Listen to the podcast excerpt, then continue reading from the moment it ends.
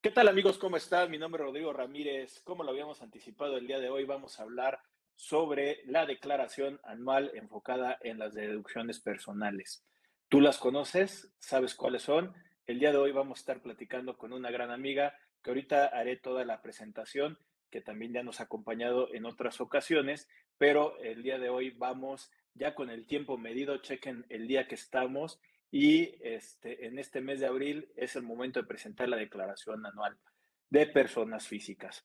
Pensaría que muchos de nosotros pues ya tenemos muy preparada nuestra declaración porque debemos de tener bien amarrados nuestros ingresos, nuestras deducciones, nuestras retenciones y todas las constancias y comprobantes para las deducciones personales. Ojalá sea el caso para poder validar lo que tiene la información del SAT y obviamente compararlo contra nuestros papeles de trabajo.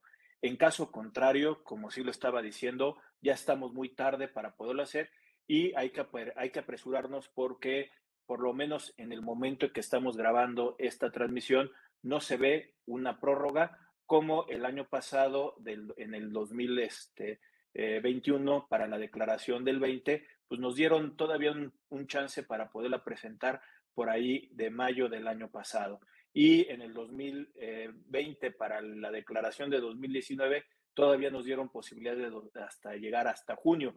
En esta ocasión, digo, no seré yo adivino, pero no se ve este, que vaya a haber por ahí alguna prórroga y más con la forma de estar pensando ahorita la autoridad que ya lo tiene todo amarrado por medio de la nube, por medio de todos los aspectos del CFDI, que principalmente es con lo que está llenando el SAT sus declaraciones este, en sea pago provisional o sea en la declaración anual, pues bueno, pensaría que ya no hay mucha maniobrabilidad para que tú puedas estar jugando y modificando eh, la declaración. Si tienes saldo a favor, a la autoridad sí le interesaría prorrogarlo más tiempo para que se pueda jinetear un poquito tu dinero, pero si te da por pagar, que también es una cosa que nos puede dar a personas físicas, seguramente no nos va a ampliar el plazo y nos hará pagarlo a más tardar el día del niño 30 de abril como fecha eh, oficial, porque eh, cae en fin de semana este, esta fecha que nos, estará, nos estaremos viendo al 2 de mayo como fecha eh, límite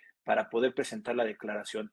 Datos también nada más muy puntuales que, que seguramente ahorita vamos a estar tocando, pero recuerden que cuando se manda declaración anual, no solamente es el envío de la declaración, si hay pago, los dos deben de estar este, a más tardar en esta fecha que digo, porque si se pasa la declaración o lo mando a las 12 de la noche y trato de pagar en el banco, no me lo va a permitir, por pasarse del día ya tendrías que tener por lo menos recargo, que aplicaría actualización, pero por ser un día, pues al final de cuentas ni siquiera tenemos índice, por lo tanto tendríamos que pagar por lo menos el recargo de 1.13 de, de, de, la historia que hemos tenido en los últimos años.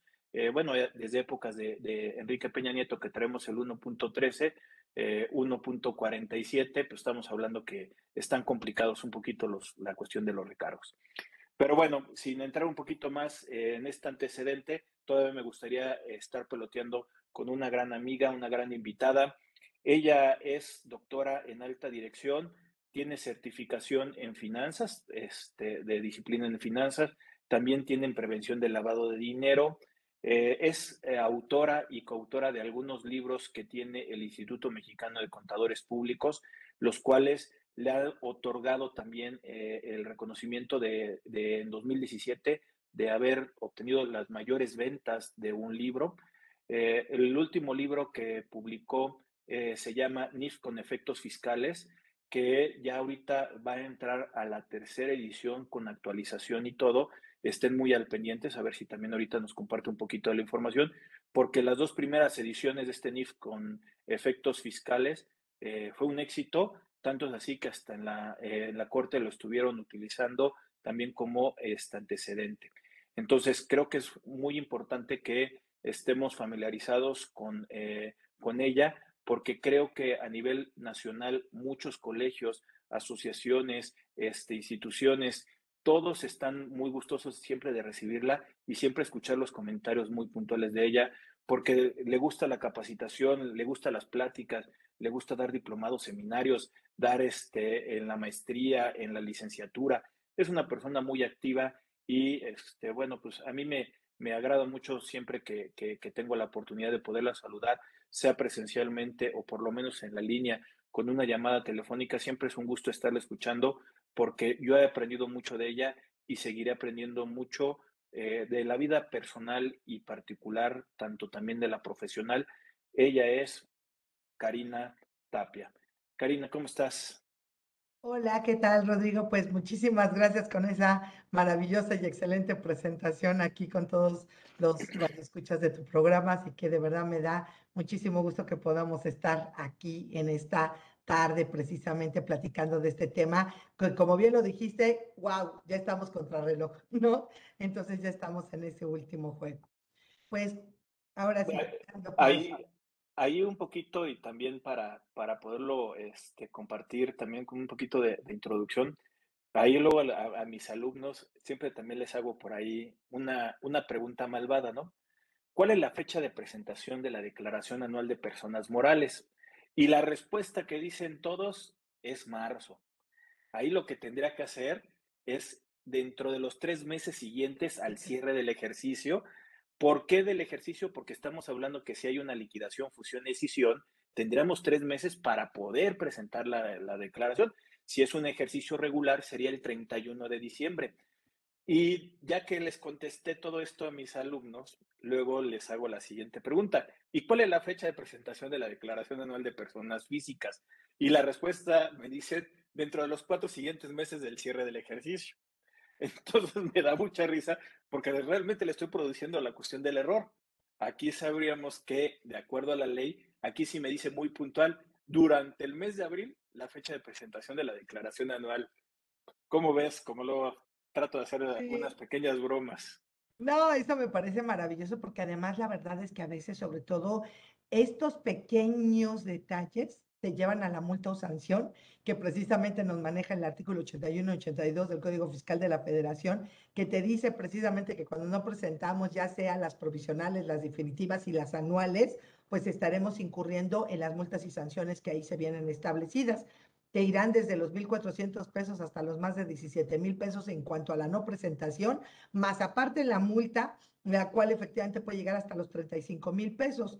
Y solamente esto tan acotado que acabas justamente de mencionar en este momento, si nosotros no tenemos esa claridad de lo que dice la ley, pues simplemente ya estaríamos seguramente en algún enorme problema para efectos de la fecha de la presentación de la declaración, no solamente en este caso que la que vamos a abordar es la anual, sino cualquiera de las otras declaraciones, ya sean provisionales o definitivas, que tiene la obligación todo contribuyente. Así que eso es muy bueno que hagas estas aparentemente chascarrillos con los alumnos, pero es hacerles entender que hay que hacer una correcta lectura de las disposiciones para evitar pues este tipo de multas y sanciones. Y, fíjate, de una vez aprovechando, el, también lo comento con la cuestión de la PTU. Les, les, sigo comentando, ¿cuál es la fecha de presentar la PTU? Y luego me mayo. Es que no es mayo, es 60 días después de haber presentado o de la obligación de presentar una declaración anual. Y hablando ahorita justamente de personas físicas, si yo la presento a más tardar el 30 de abril, tengo 60 días. Entonces, para un patrón trabaja, este, de que tiene trabajadores y tiene la obligación de pagar la PTU, se podría ir hasta junio. Entonces, mayo no es la fecha del pago de la PTU, son 60 días después. Justamente todo eso que dices que son pequeños detalles, sí los trato ahí los alumnos de tratar de, de focalizarlos, porque las fechas a veces las asumimos por algo que nos ha tocado vivir o por la costumbre que siempre lo estamos asimilando. Así es, y fíjate, ejemplo, hay empresas, sobre todo, por ejemplo, que ya sé que las no lucrativas no tienen obviamente la parte de PTU, pero muchas de ellas presentaron en febrero. Entonces, quiere decir que realmente abril se cumpliría los 60 días en caso de haber salido precisamente PTU para poderlo hacer. Entonces, también no estamos hablando del mes de mayo, sino estaríamos hablando de manera anticipada el tener la obligación de hacer este pago. ¿No? Entonces, sí como es algo que nosotros tenemos que estar siempre revisando de manera constante, la claridad con la que se establece la parte de la ley y como decía, y no dejarlo a la interpretación, pero sobre todo lo que acabas de decir, la costumbre. ¿No? La costumbre a veces de repente impera y la realidad es que nos puede llevar a muchas sanciones y hasta llevarte la enorme sorpresa, ¿no? De que cómo es posible de que me estás sancionando, pues sí, porque no has presentado en los periodos que establece precisamente cada una de las diferentes disposiciones como tal. Y sería muy raro, pero también, por ejemplo, ya cambió la fecha de presentación del dictamen y de declaraciones informativas de partes relacionadas a más tardar al 15 de mayo. Y también eso, si no estás actualizado, sería muy raro que un auditor que, está metido en todo esto no, no lo haya identificado y te haya presionado para poder tener información, que va a ser para el siguiente año o lo que sea, pero no, va a ser muy raro que se le llegue a pasar. Pero creo que eso de las fechas, como bien comentas, creo que sería muy importante.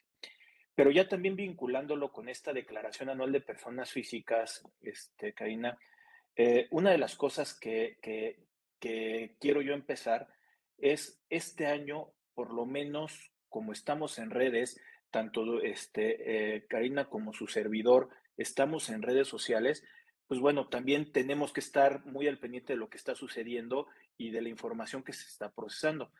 Por lo menos es mi sentir, este año eh, se hizo mucha polémica la presentación de la Declaración Anual de Personas Físicas por eh, algunos videos que han estado subiendo diferentes personas que al final de cuentas, pues bueno, cada quien eh, es, eh, lo hace de una manera, eh, según yo, de acuerdo a sus posibilidades para poderlo subir todo esto.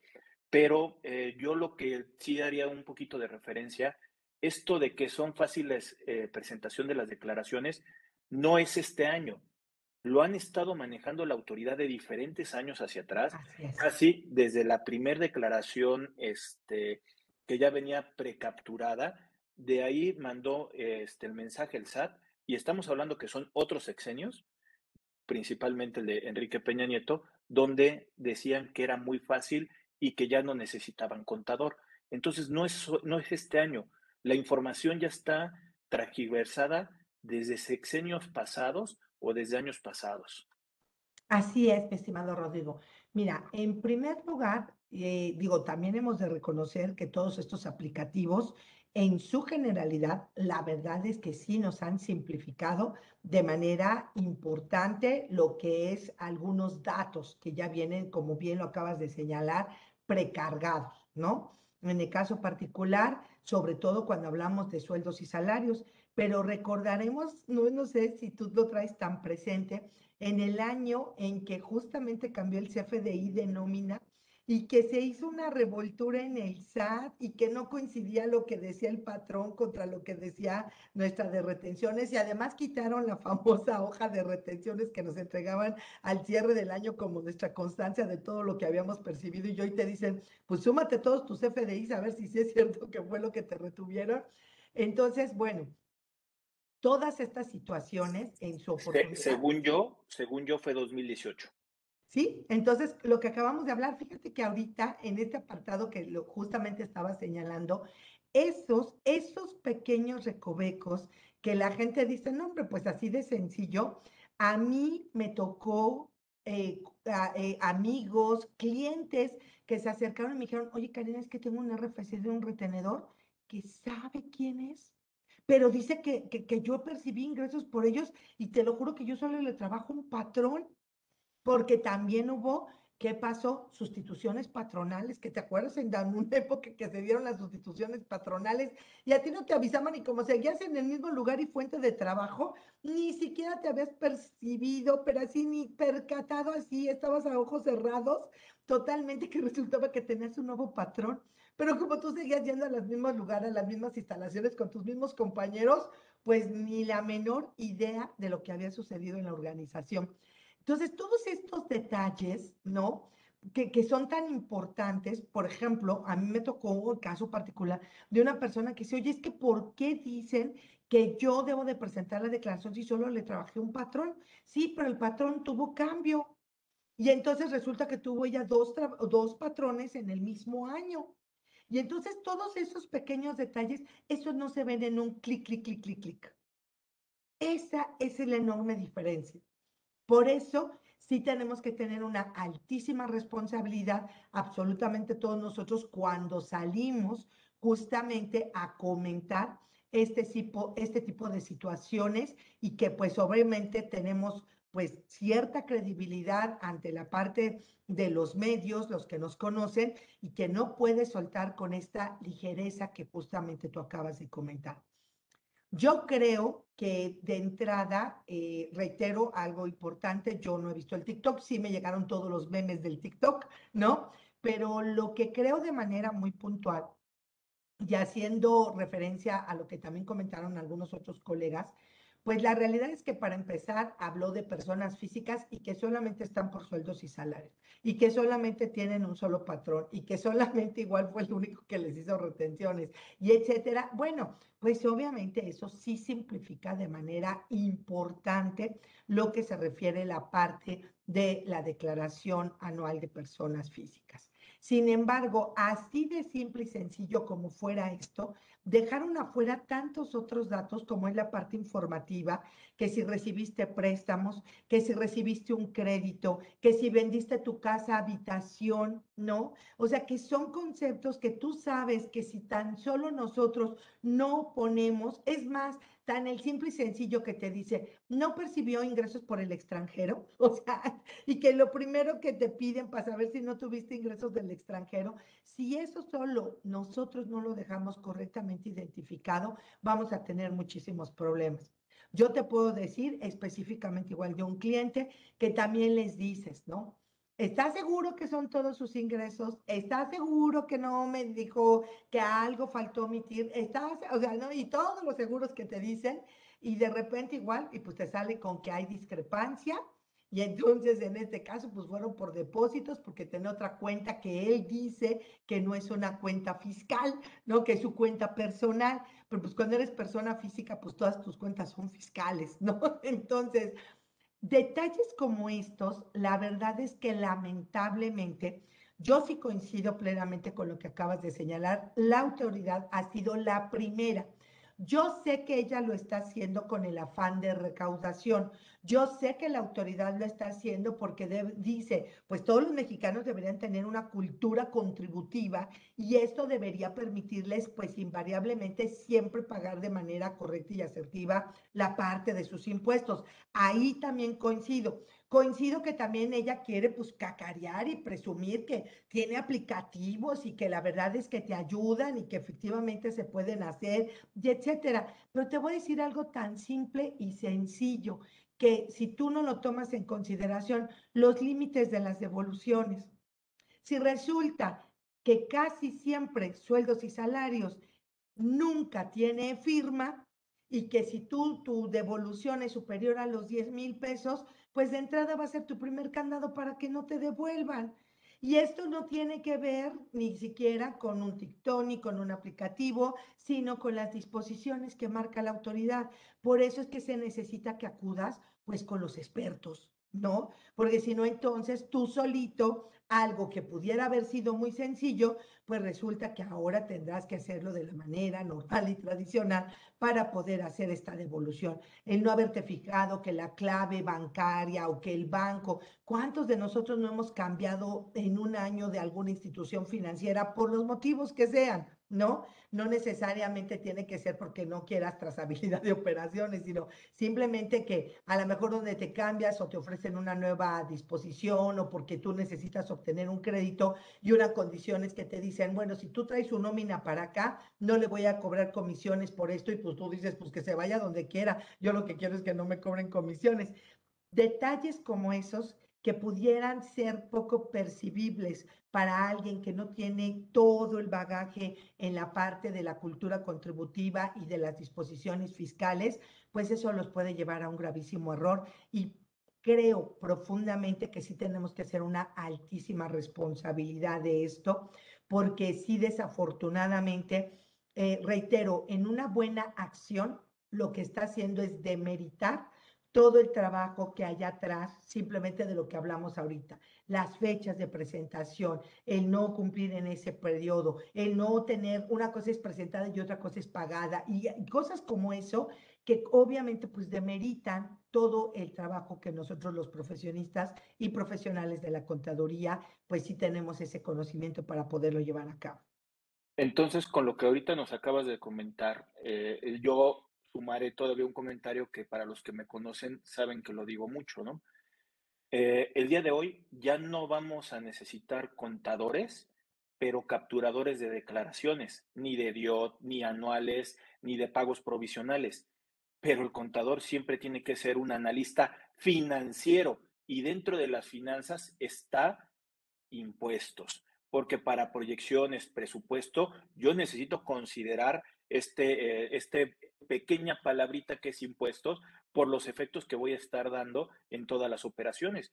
Entonces, si bien ahorita ya no voy a este, subir información porque ya viene mucha información precapturada, llenada, eso no quiere decir que no tenga que ver una revisión profunda de tus ingresos, deducciones, deducciones autorizadas y deducciones personales, retenciones y sobre todo esa preguntita que dijiste por ahí, ser muy accesible con tu contribuyente, tu cliente, para que te diga la verdad de las cosas.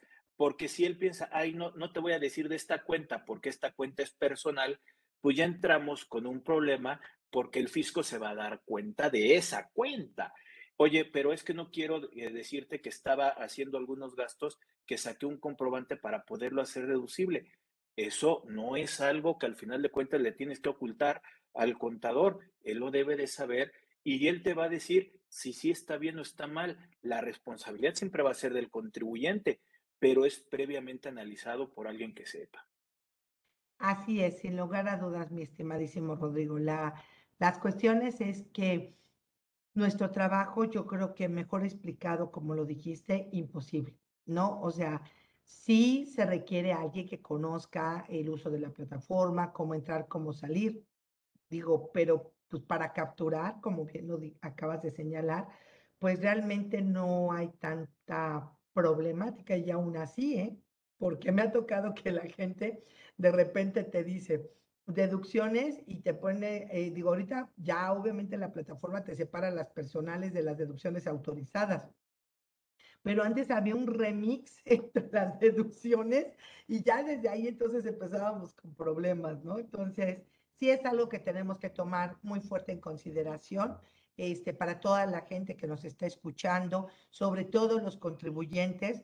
Y reiteramos, yo creo que la postura en este momento, tanto de Rodrigo como la mía, no es el decirte que efectivamente, digo, al finalizar, el impuesto es autodeterminado. El que va a tener que pagar las consecuencias y sanciones de lo incorrecto que hayas realizado eres tú.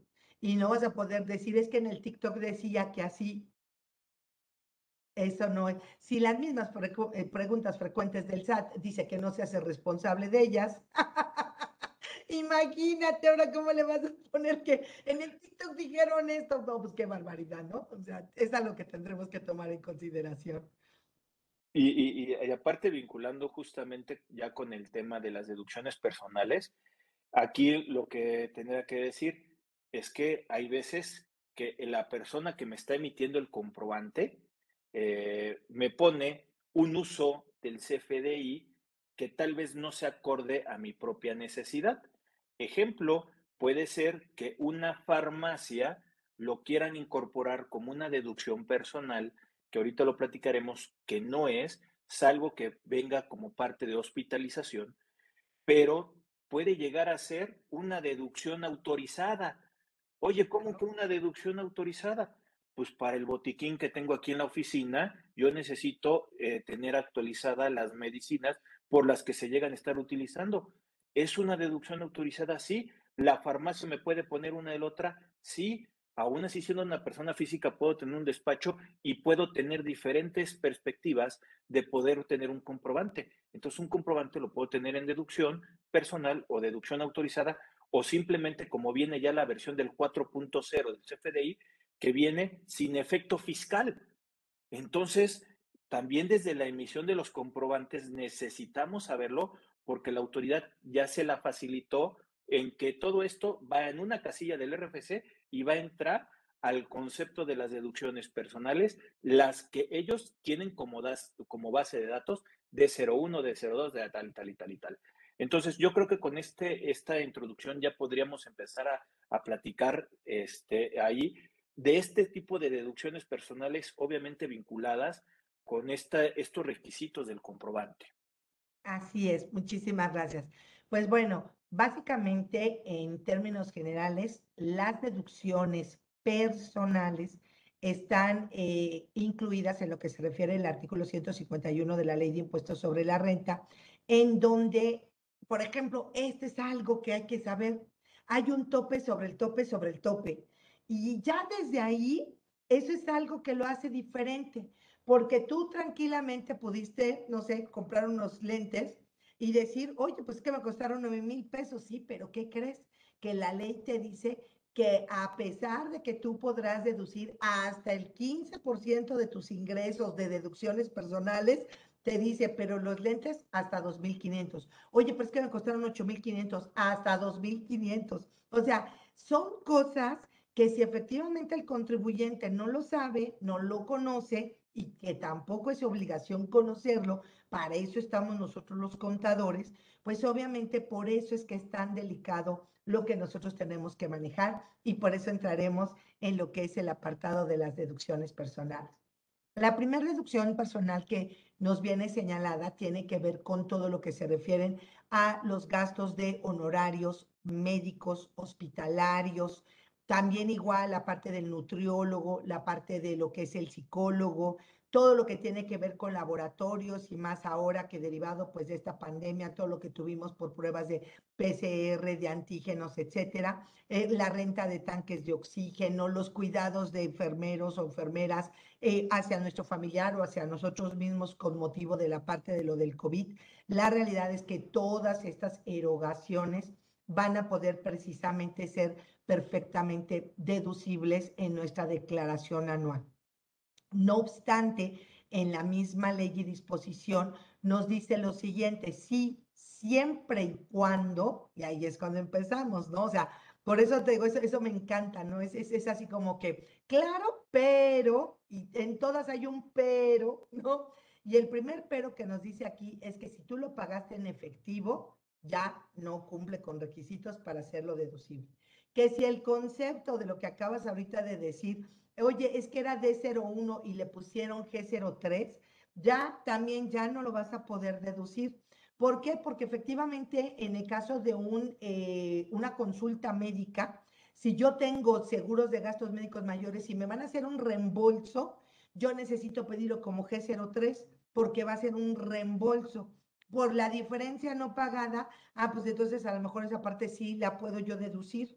Pero entonces aquí empezamos y por eso el doctor dice, usted dígame cómo quiere que se le elabore y yo se la voy a elaborar así. Y también, obviamente, en este apartado nos habla que pues estos gastos tendrán que ser haber o haberse realizado por precisamente todos nuestros parientes en línea recta, ascendente, descendente y en primer grado, ¿no? Como en este caso puede ser la esposa, la concubina, ¿no? Claro, no las dos, no se te ocurra meter a las dos, pero bueno, porque si no, el, el problema no va a ser con el SAT, sino cuando te vean de a quién le pagaste el médico, ¿no? Ahí es cuando te vas a enfrentar al grave problema. Pero la realidad de las cosas es que sí tenemos que ver. Y aquí entra otra vez un pero, siempre y cuando esta persona a la que tú le pagaste ascendente o descendente no haya recibido arriba de una UMA al año, que son más o menos 32 mil infracción de pesos. Entonces, fíjate cómo en una sola deducción, ahorita ya tenemos tres topes diferentes, ¿no? Pero además te dice esta misma deducción que si tú tuviste que gastar por aparatos ortopédicos o por rehabilitación y esto en el artículo 477 de la Ley Federal de Trabajo, ¿qué crees que te dice? Pues esos no están topados, porque si para que te pusieran, digo, quien no ha tenido que pasar, y espero nunca lo pasen, un disco en la espalda, en la columna, cada disco te vale más de 70 mil pesos. Si te pusieron tres, híjole, no, pues ya 210 mil pesos, seguramente ya rebasó así de automático y solo estás hablando de esta parte de prótesis que te tienen que insertar en la columna para que tú puedas tener esa movilidad. ¿Y qué crees? En esos casos, la misma ley te dice que si obviamente es emitida por la Secretaría de Salud o por una institución de seguridad pública, ah, pues entonces en ese momento que es más importante salud pública, no seguridad, salud pública, en ese momento vas a poder hacer deducible todo lo que se refiere a este apartado de las prótesis o lo que tuvieras que ver como aparatos ortopédicos o, situaciones así. Entonces, todo esto, si tú no lo sabes, ¿no? Hay gente que llegó y me dijo, es que, ¿qué crees? No, mamá tenía una cirugía y pues entre todos nos cooperamos y pues cada quien le cayó con el cuerno así de todos los hijos y pues, ¿qué crees? Lo pagamos en efectivo. Y entonces, pues, lamentablemente, como decía, ni para uno ni para el otro de los hijos, para ninguno va a poder ser deducible, porque a pesar de cumplir con todas las características y condiciones, pues simplemente por esta sola situación. Y la otra, no haber pedido el CFDI que se expidiera a más tardar el 31 de diciembre del año pasado, ¿no? Entonces también otra condicionante más. Entonces, por eso cuando te dicen, no, es que en un abrir y cerrar de ojos te hago la declaración, híjole, pues dígame quién es y yo le mando a maquilar todas las que yo tengo, porque pues digo, si así las va a hacer en un segundo, yo con todo gusto se las paso y pues efectivamente ya después nada más estaremos revisando si cumplió o no con toda la parte de la norma, ¿no? Entonces ahí entramos.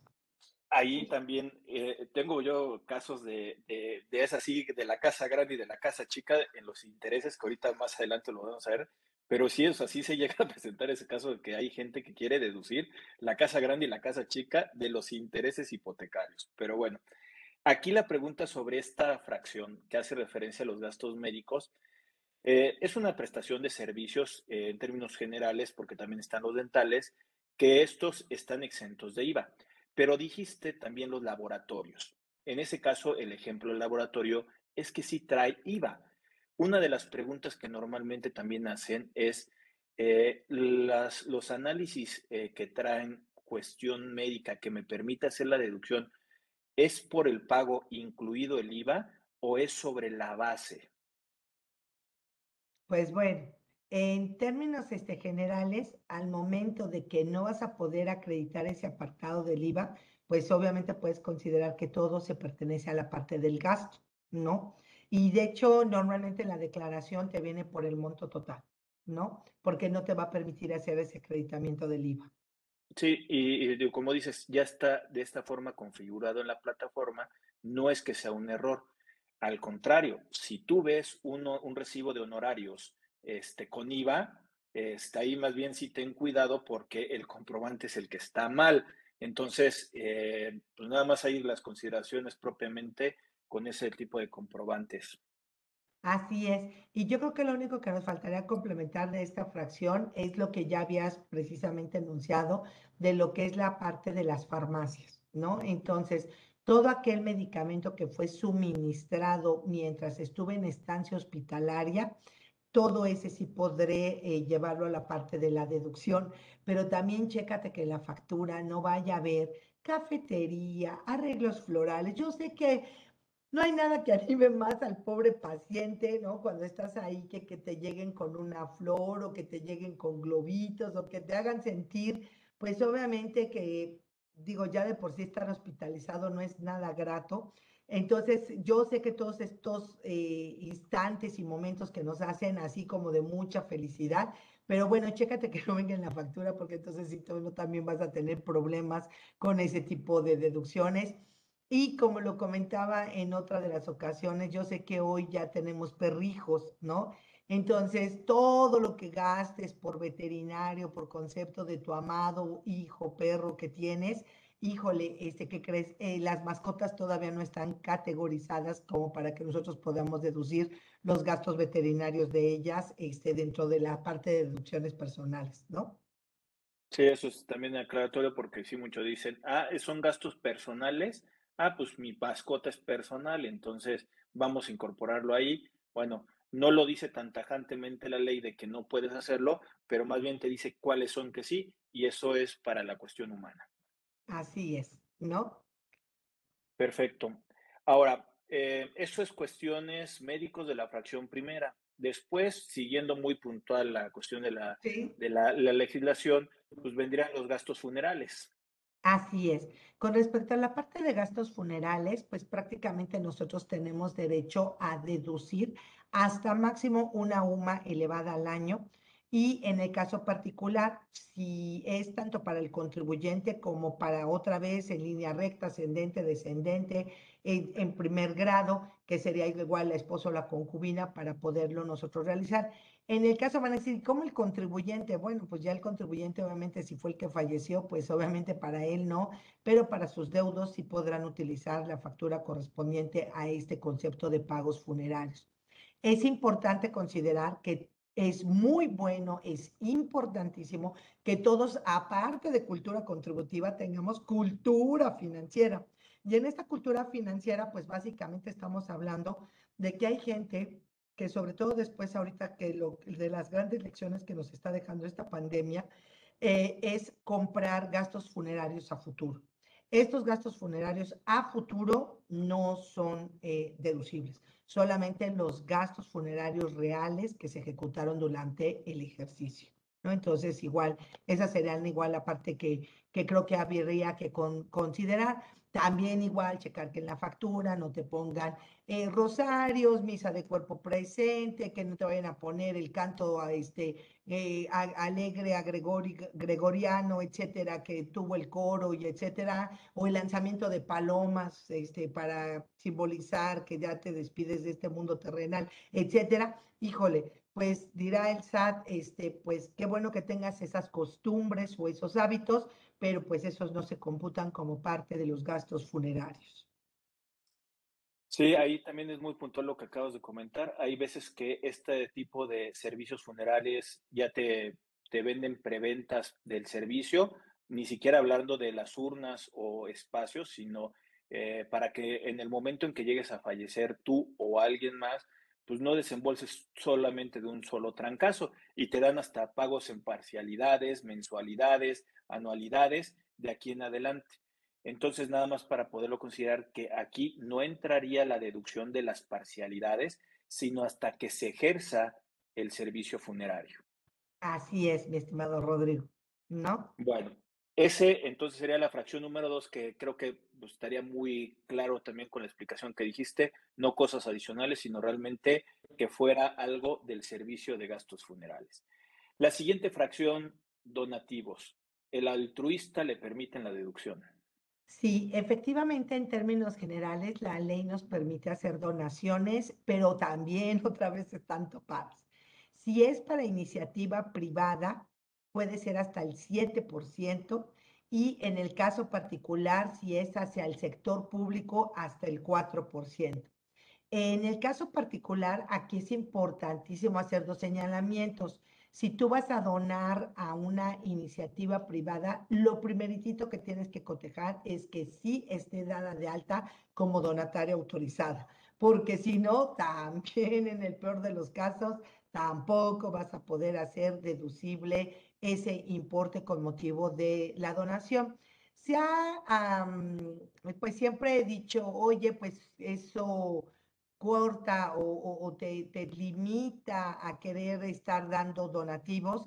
Híjole, pero es que desafortunadamente, como dice la burra no era arisca, le hicieron los palos eh, llegó un momento, como dice, que las mismas empresas hacían sus mismas empresas de, de, fundación y pues entonces todo se iba, que lo que no daba por la empresa se lo daba la de fundación y de esta manera tenía el deducible para la empresa, más aparte de la fundación, ellos hacían una labor social y pues bueno, esto se volvió una pachanga y pues por eso es que realmente se pusieron estas nuevas limitaciones.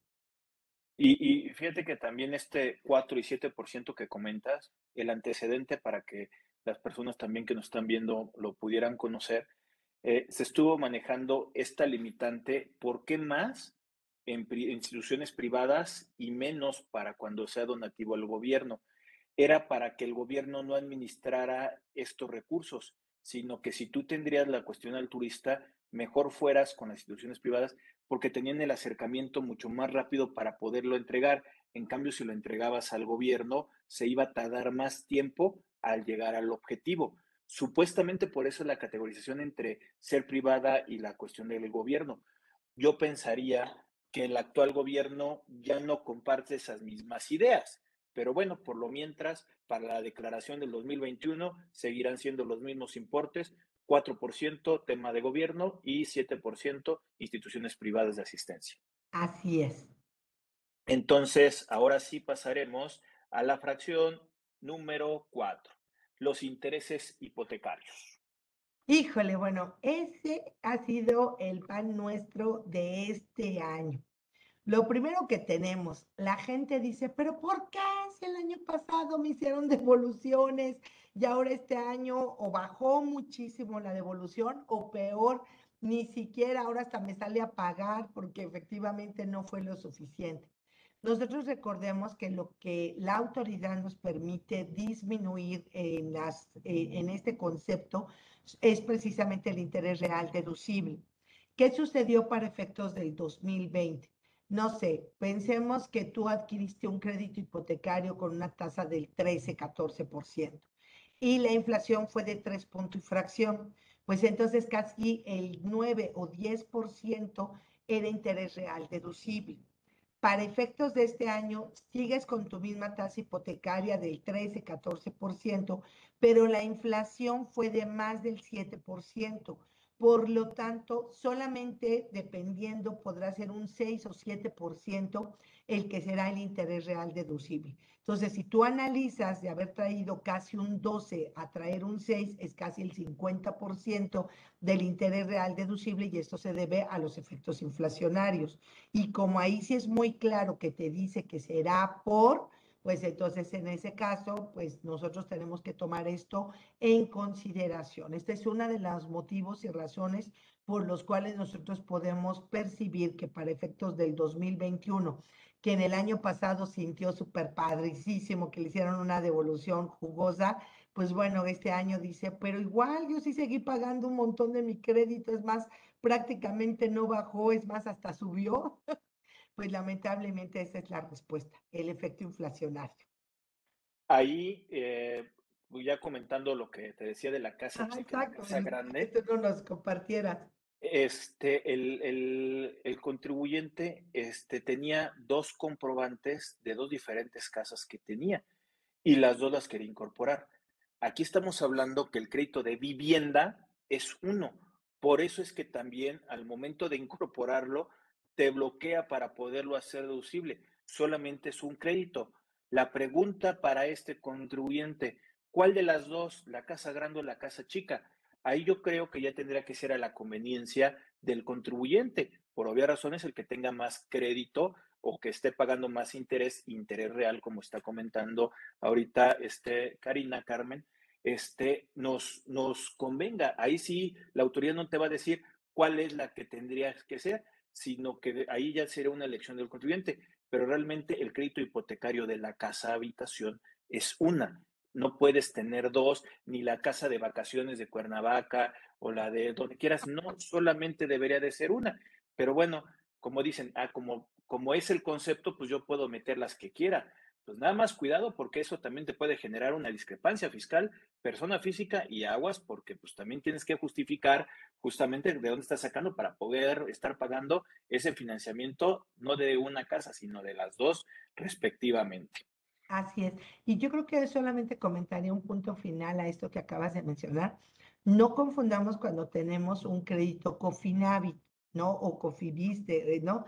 Porque ahí sí es el mismo bien pero por dos instituciones que me lo están dando.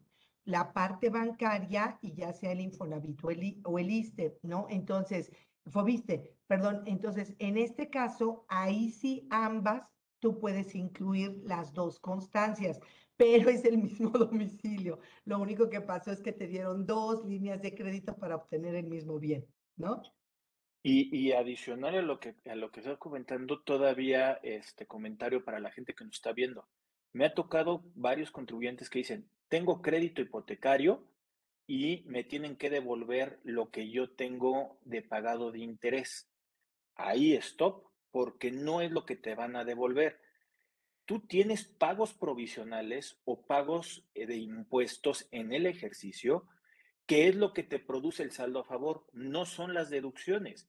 Entonces, mucha gente dice, no, es que yo estoy pagando crédito, pero el que pagues un crédito no necesariamente te va a dar un saldo a favor y más cuando llegan con la idea pensando que les van a devolver lo que pagaron de intereses. Eso debe de estar muy, muy en la mente de nosotros como asesores en ponerles un freno a este tipo de contribuyente, porque créanme que luego dicen, no, es que mi compadre los deduce, pero no sabe lo que está deduciendo.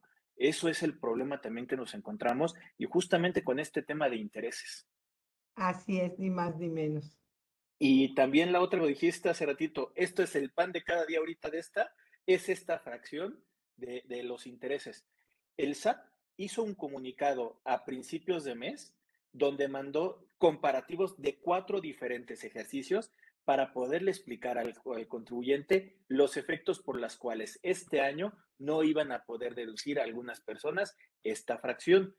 Lo malo es que al contribuyente hay veces que no le llega este comunicado, nos llega a los contadores y hay veces que nosotros como contadores no lo leemos. Pero ahí está una explicación hasta con tres, con, cuatro diferentes ejercicios que podríamos tomar como, como asesores para podérselos mostrar al, al, al, contribuyente y que te sirva para que vea el efecto de la inflación y que también no piense que aún así que sí pagó intereses, ¿por qué razón? En algunas, porque también en el chat están saliendo, es que estoy pagando intereses, pero no me aparece nada de, me parece deducible cero en deducciones personales. La razón es como nos los estás explicando referente a los efectos inflacionarios. Sí, claro, porque por ejemplo, hay gente que de verdad tuvo, por ejemplo, créditos súper, súper blandos con tasas del 8, 8.5. Si fue más del 7 la, la, la, inflación, la verdad es que no te queda nada, nada, se nulifica prácticamente, ¿no? Bueno, si pues, tú tuviste crédito del Infonavit, de todos modos sí te vas a poder hacer deducible alto, porque el Infonavit es el más caro de, de interés. Entonces, si tú tienes crédito de Infonavit, no te preocupes, vas a deducir poquito, pero vas a deducir algo. Exacto. Para que vean que también nos podemos reír con las disposiciones y lo que pasa. Bueno, pasemos entonces a la siguiente fracción, aportaciones complementarias de retiro y este, del CBR que, que, se llegan a manejar por ahí.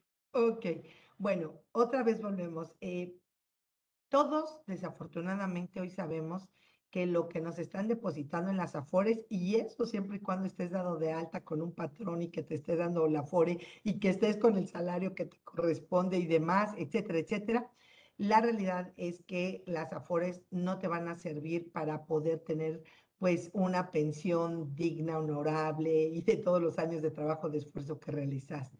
Es por ello que la autoridad ante esta falta de lo que hizo fue eh, determinar que exista algo que se, se conocen como los planes personales para el ahorro para el retiro.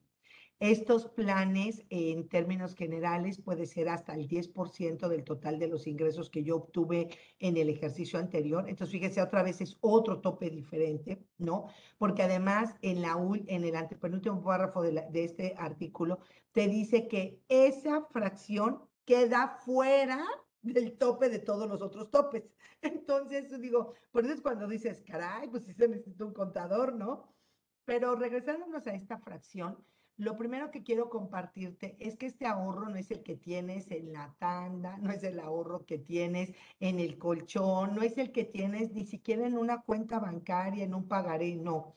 Cuando nosotros nos estamos refiriendo específicamente a este plan personal para el ahorro, para el retiro, tiene que ser a través de nuestras afores, a través de seguros, a través de mutualistas, en donde a través de fideicomisos, en los cuales efectivamente tú cada año vas haciendo este depósito correspondiente, pero con la enorme peculiaridad que tiene que este no podrá ser retirado hasta antes de los 65 años, excepto que pues falleciera la persona que está haciendo este ahorro voluntario.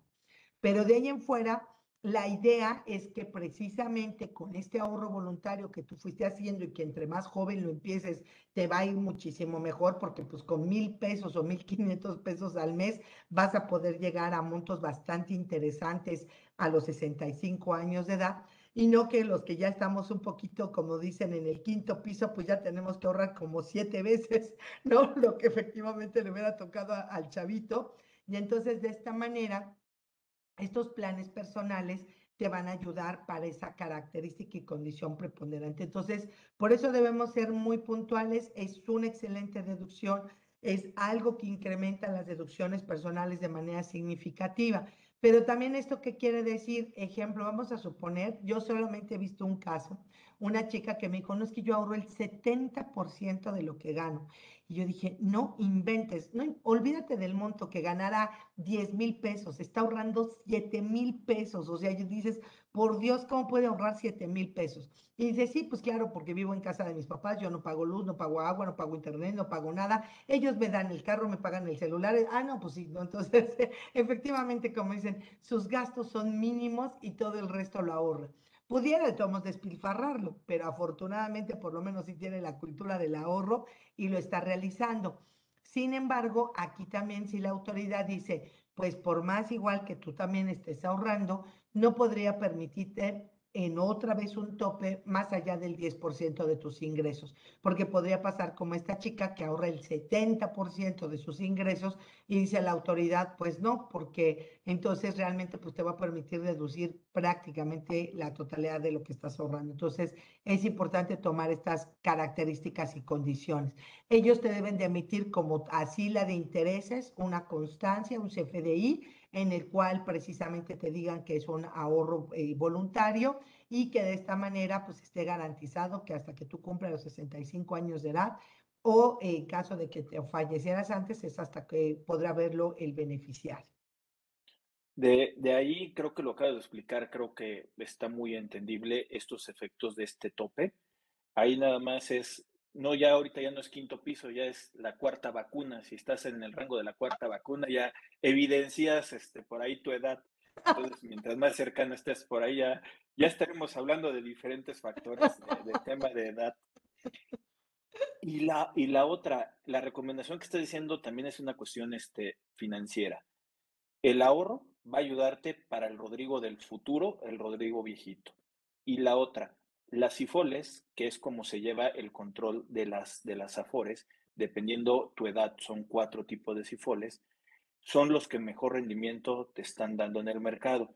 Es variable de acuerdo a tu edad y también en lo que se está invirtiendo, pero es más de lo que puede ser un banco normal, te puede dar la inversión. Lo único es que se tendrá que quedar ahí, porque si tú lo retiras, porque podrías retirarlo, tendrías que acumularlo, el efecto contrario. Así es. Eso también es importantísimo, ¿no? Porque entonces ahí vas a pagar impuestos por, por todo lo que ahí se dejó. Ahora, pasemos entonces a la fracción número 6 que me habla de la prima de gastos médicos mayores. Pues bueno, en este caso, digo, todos lo sabemos, desafortunadamente la atención médica a nivel de pues hospitales de salud pública pues simplemente es insuficiente. Porque de ser de, buena calidad, pues bueno, los hospitales de primer nivel, wow, simplemente son extraordinarios, todo, trato, servicio y todo lo que tú puedes encontrar, a pesar de ser de, precisamente del sector público. Sin embargo, ante esta falta de la autoridad de poder dar, pues esta eh, posibilidad de salud a todos los contribuyentes, lo que ha hecho es que tú compres tu propio seguro de gastos médicos mayores. Y esta prima que estás pagando precisamente por este concepto, pues podrás llevarlo a cabo dentro de lo que son la parte de las deducciones. Puedes contratar una prima individual, una prima familiar y pues en ambos casos tú podrás hacer la deducción correspondiente siempre y cuando no se pase pues el tope que nos maneja el propio artículo 151. Hay, hay pólizas que son bastante, bastante onerosas. Y aquí es importante no confundir con lo que son las primas de seguros de vida, porque esas no entran, ¿no? La realidad de las cosas, las únicas que entran son las pólizas de gastos médicos mayores, ¿no? Ya sea que las uses o no las uses, que la idea de toda póliza es no usarla, ¿no? Ese es el objetivo fundamental, pero en caso de este, esa cobertura, si te lo permite, hay pólizas hoy que son tan onerosas que desafortunadamente con estos nuevos topes, hace muchos años no estaban topadas. Entonces, pues hoy, si ante estos topes, pues yo tendré que decidir con cuál puedo lograr hasta la máxima reducción de, de, las que me permite la propia ley. Y esto nada más considerar que también, pues bueno, puede ser de tus familiares, eh, beneficiarios en forma directa, este, pero de todos modos, pues el tope va a ser el mismo para todos, no es por prima, sino es por, este, por concepto de deducción personal. Y también aquí tener mucho cuidado porque eh, hay veces que en las primas eh, de seguros normalmente este, manejan el concepto de, este, del no deducible. El no deducible o el deducible, más bien sería el término correcto, el, el deducible que ellos dicen es no deducible. ¿Cómo, Rodrigo? ¿Me estás confundiendo? No, es que a ti te hacen pagar parte de esta eh, vinculación que se tiene económicamente del aseguramiento y que tiene que ser parte tuyo. Para ellos tiene un efecto y así le han llamado el deducible pero para nosotros no es un comprobante ni de deducción autorizada ni de deducción personal.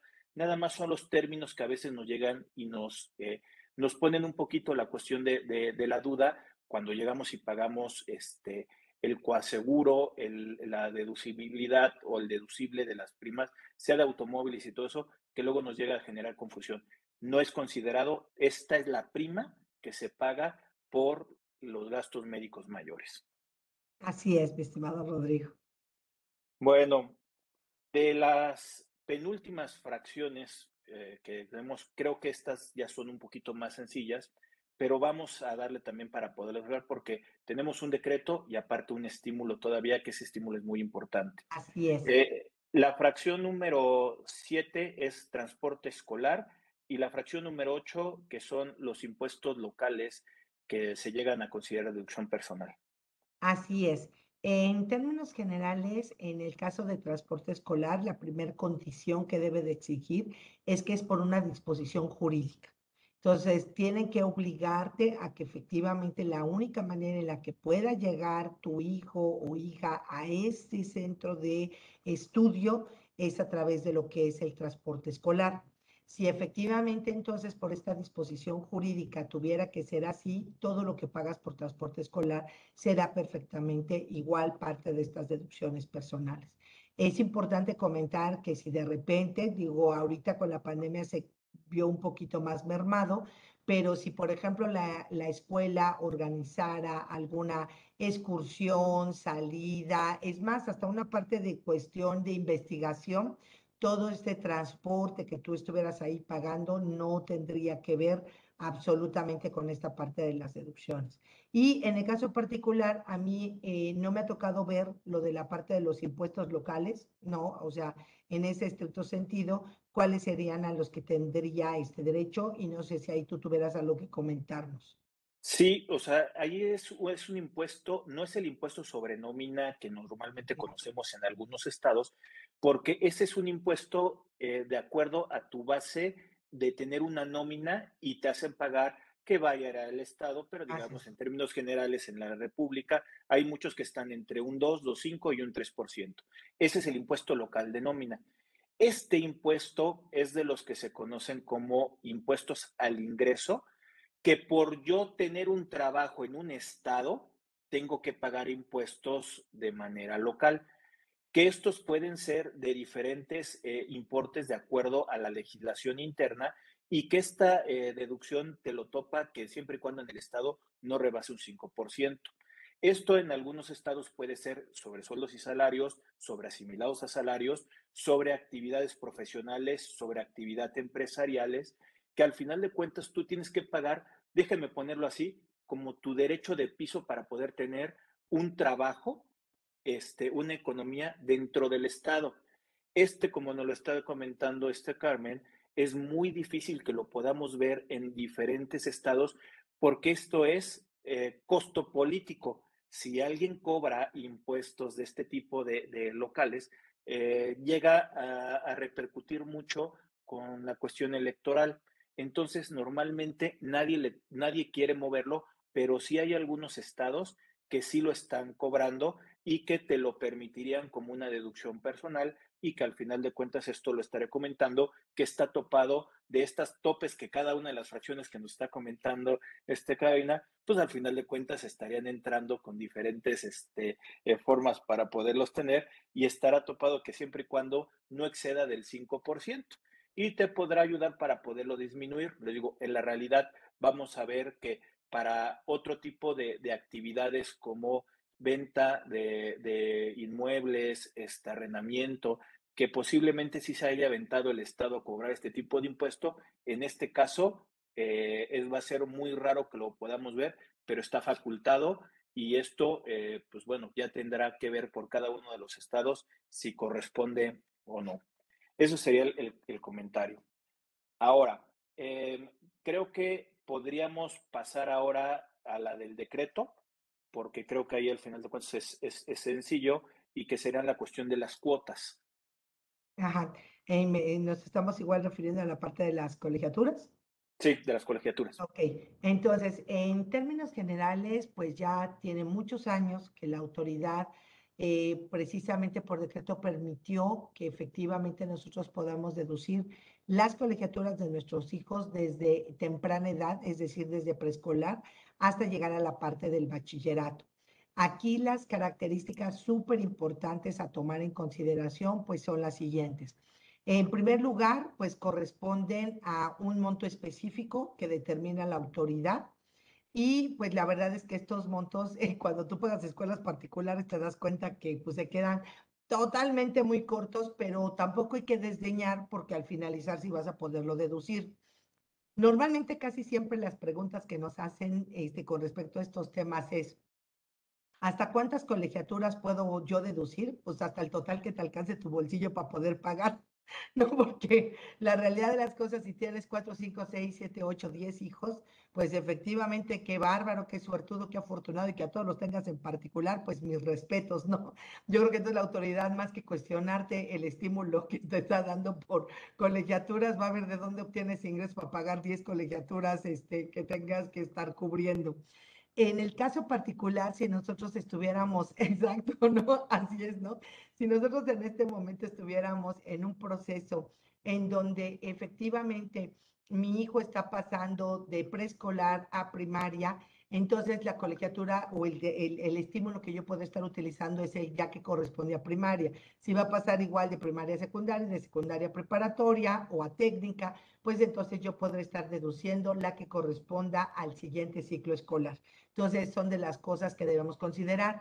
Es importante, solamente son colegiaturas, no entran uniformes, libros, este, transporte, que de repente luego nos facturan ahí como parte de colegiatura no entra nada lo que tenga que ver con inscripciones o reinscripciones, exámenes extraordinarios y cosas por el estilo, no, solamente tiene que ver con el ámbito de las colegiaturas, lo que yo pudiera estar y si en algún momento dado también este, el, la persona estuviera becada, pues entonces también tendría que haber esta disminución en la proporción de la beca que pudiera tener precisamente el hijo, ¿no? Entonces, son las consideraciones creo que más relevantes a, a tener, más que aparte que obviamente el CFDI, bueno, es toda una obra de arte, ¿no? Porque debe de traer la CURP del hijo, tiene que traer el RFC de quien está haciendo el pago de la colegiatura. La colegiatura también se tiene que pagar por todos los medios electrónicos que ya hemos venido mencionando, cheque, transferencia, tarjeta de crédito, débito de servicios,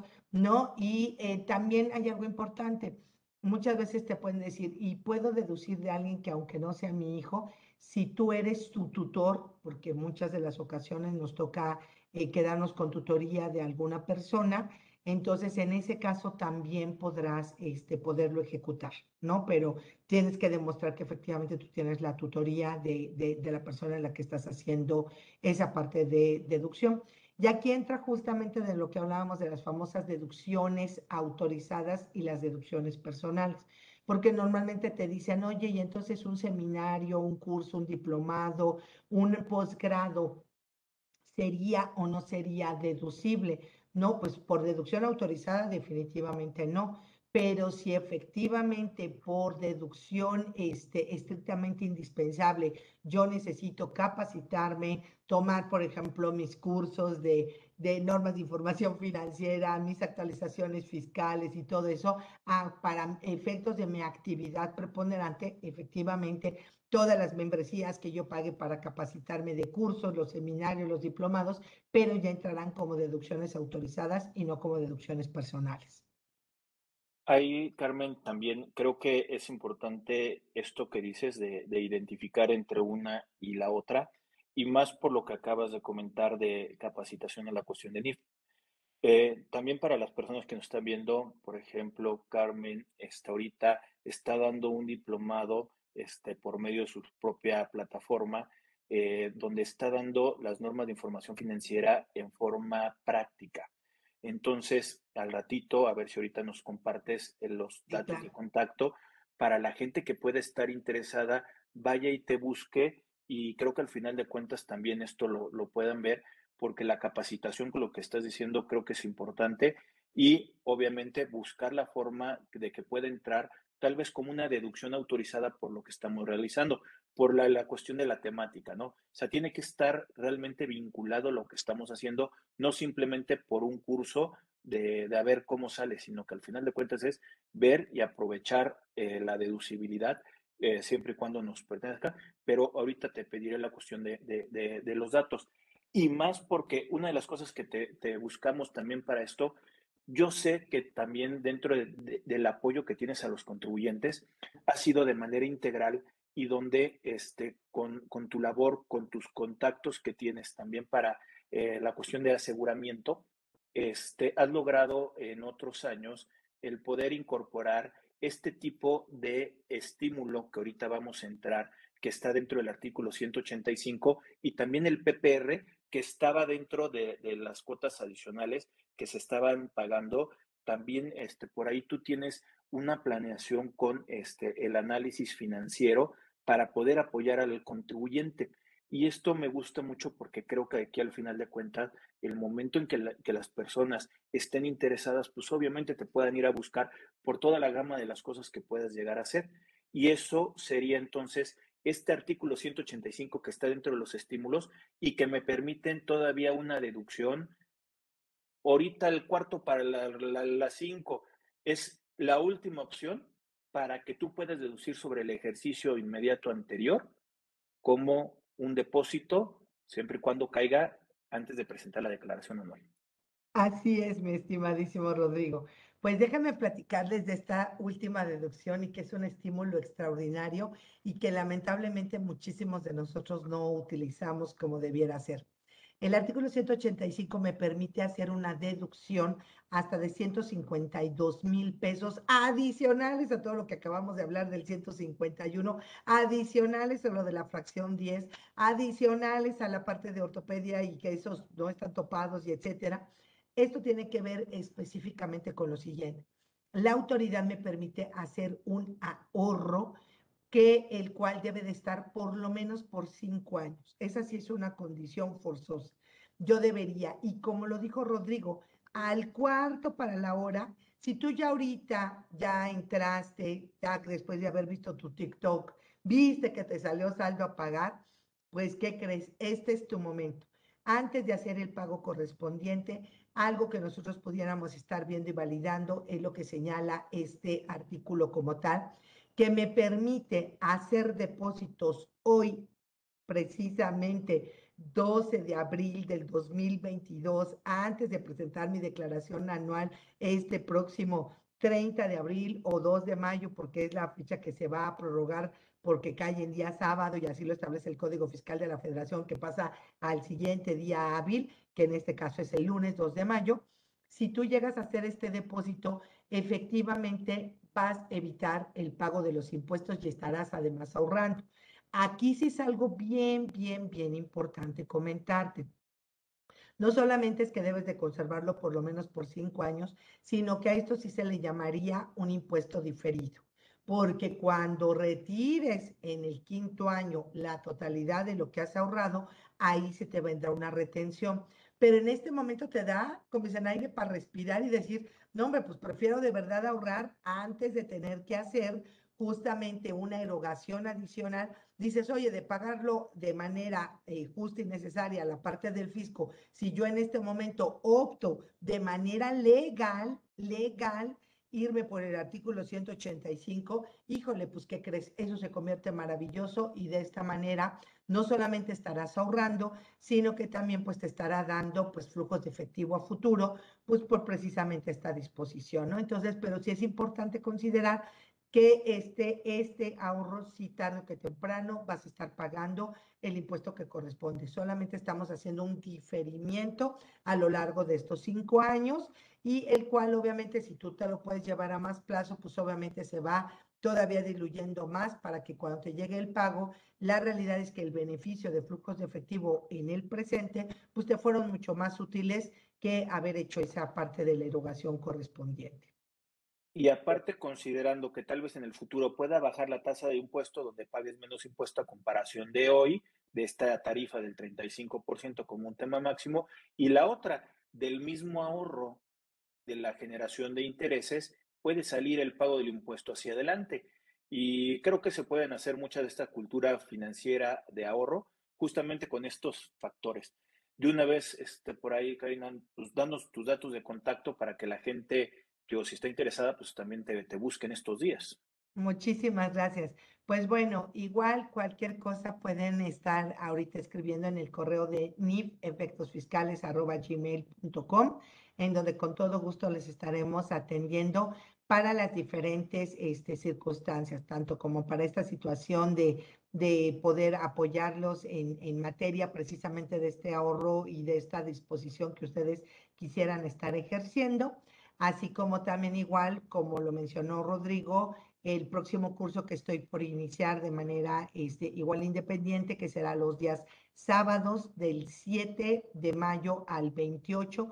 Cada sábado son cinco horas de cada sesión, las cuales obviamente estaremos abarcando desde los aspectos generales de la contabilidad hasta todo lo que tiene que ver con lo que es efectivo y sus equivalentes, cuentas por cobrar, inventarios, pagos anticipados, lo que es propiedad, planta y equipo, lo que son la parte de los pasivos y el capital contable, y todo abordándolo, como bien lo mencionamos, de manera integral, es decir, con el aspecto contable, fiscal, financiero y de auditor, con todos estos enfoques, para que de esta manera tú puedas ver la gran relevancia que hoy nos conlleva precisamente el registro contable de todas y cada una de estas operaciones en su conjunto como tal, ¿no? Entonces sí es importante porque además hoy las nuevas disposiciones, este, pues nos sancionan, ¿no? En el artículo 83 y 84 del Código Fiscal de la Federación, pues también nos sancionan que cuando nosotros hacemos incorrecto, impreciso o inexacto o hacemos omisión del registro contable, pues básicamente eso nos conlleva forzosamente a una sanción económica. Entonces, por ese sentido, pues lo ideal es que nos pongamos las pilas para poder hacer lo correcto. Y también de una vez aprovecho, aquí le estaba mostrando, ahorita lo estaba buscando porque lo tengo a la mano, NIF con efectos fiscales, esta es la edición número uno, este, ¿todavía pueden conseguir la edición número dos este, contigo?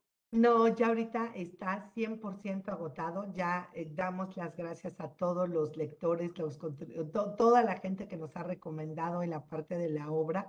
La verdad es que eh, hicimos igual en la edición número uno en tres meses se agotó. La segunda edición, pues ya nos tocó un poquito de pandemia, ya se vino retrasando un poquito más lo que es la parte de la venta, pero logramos sacar una segunda reimpresión de la segunda edición y también afortunadamente en este momento reitero, gracias a la gente como tú, ¿no, Rodrigo, que has confiado en la obra, que nos las recomiendas, que nos las haces de conocimiento.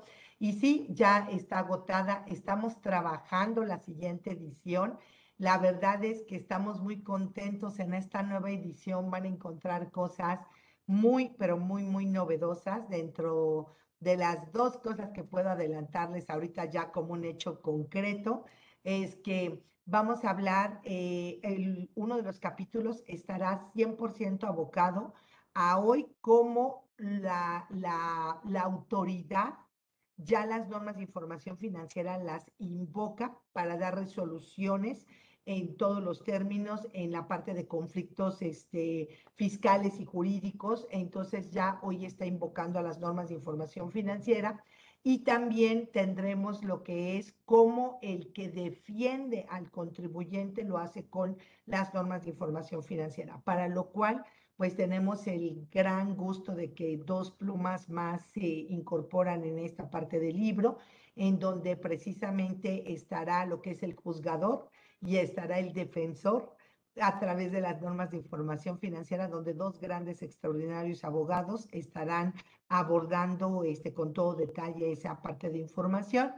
Y estamos trabajando ya de una vez con lo que va a ser el marco conceptual 2023 ya para, digo, por las fechas en las que estamos y cuando ya se esté saliendo el libro, pues para qué seguimos con el marco conceptual 2022. Ya mejor de una vez le entramos con el 2023 y eso es lo que ha hecho que estemos ahorita trabajando a, ahora sí como dicen, a todo vapor, porque este, ya, ya, ya marchas forzadas, porque sí está siendo, como dice, complicado, porque hay que estar reestructurando realmente la parte del libro pero consideramos que eso es lo que ha dado el valor agregado a la confianza que ustedes han depositado, que saben que van a encontrar cuestiones de vanguardia, ¿no?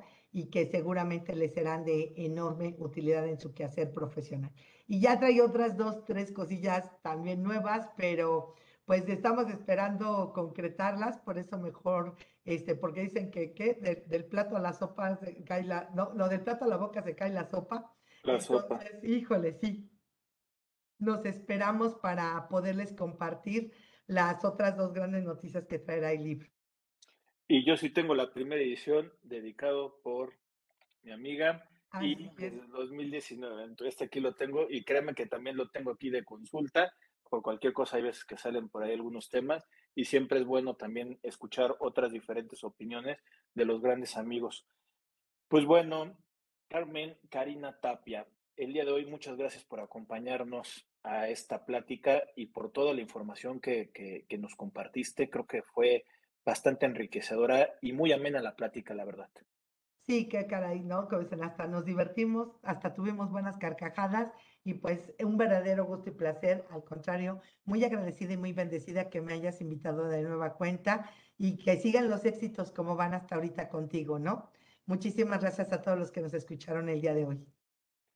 Bueno, el día de hoy nos acompañó la doctora en alta dirección, especialista en eh, disciplinas en fiscal, certificado en fiscal, perdón, en finanzas, en PLD y este, autora de libros, ya lo estuvimos también platicando, Carmen Karina Tapia, gran amiga, eh, gran experta, gran oradora, gran este, platicadora y creo que al final de cuentas se mostró el día de hoy y la cual yo estoy muy agradecido ante la distancia. Te mando un fuerte abrazo y también de una vez a las personas que lo están viendo, que se suscriban al canal de YouTube, que estamos subiendo contenido, que nos pongan este, un like en la página de Facebook. En YouTube hay una campanita que te avisa cada vez que estamos subiendo contenido, este, que nos busquen en sistemas de distribución de podcast como iTunes, este, Spotify, que también estamos subiendo el contenido.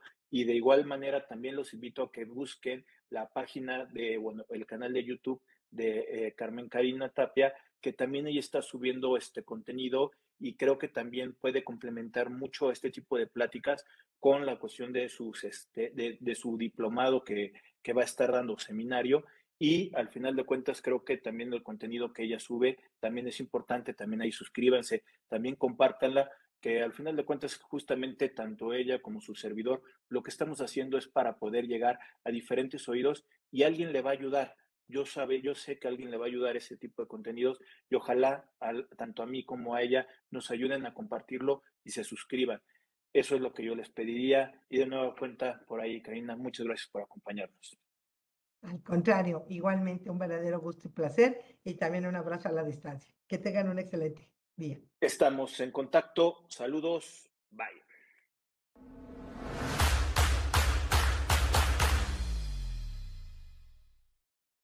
Si llegaste hasta aquí, te pedimos que te suscribas al canal de, YouTube de Rodrigo Ramírez Venegas y también que nos apoyes dándole like a la página de Facebook. Te recordamos que si tú quieres saber más de 10 datos rápidos que te pueden llegar a, servir en tu día a día, aquí, apriétale aquí, aquí lo estamos poniendo. y también te sugerimos que le puedas dar a like a esta lista que lo que te va a ayudar es a darte contenido de las entrevistas que estamos realizando a través del canal.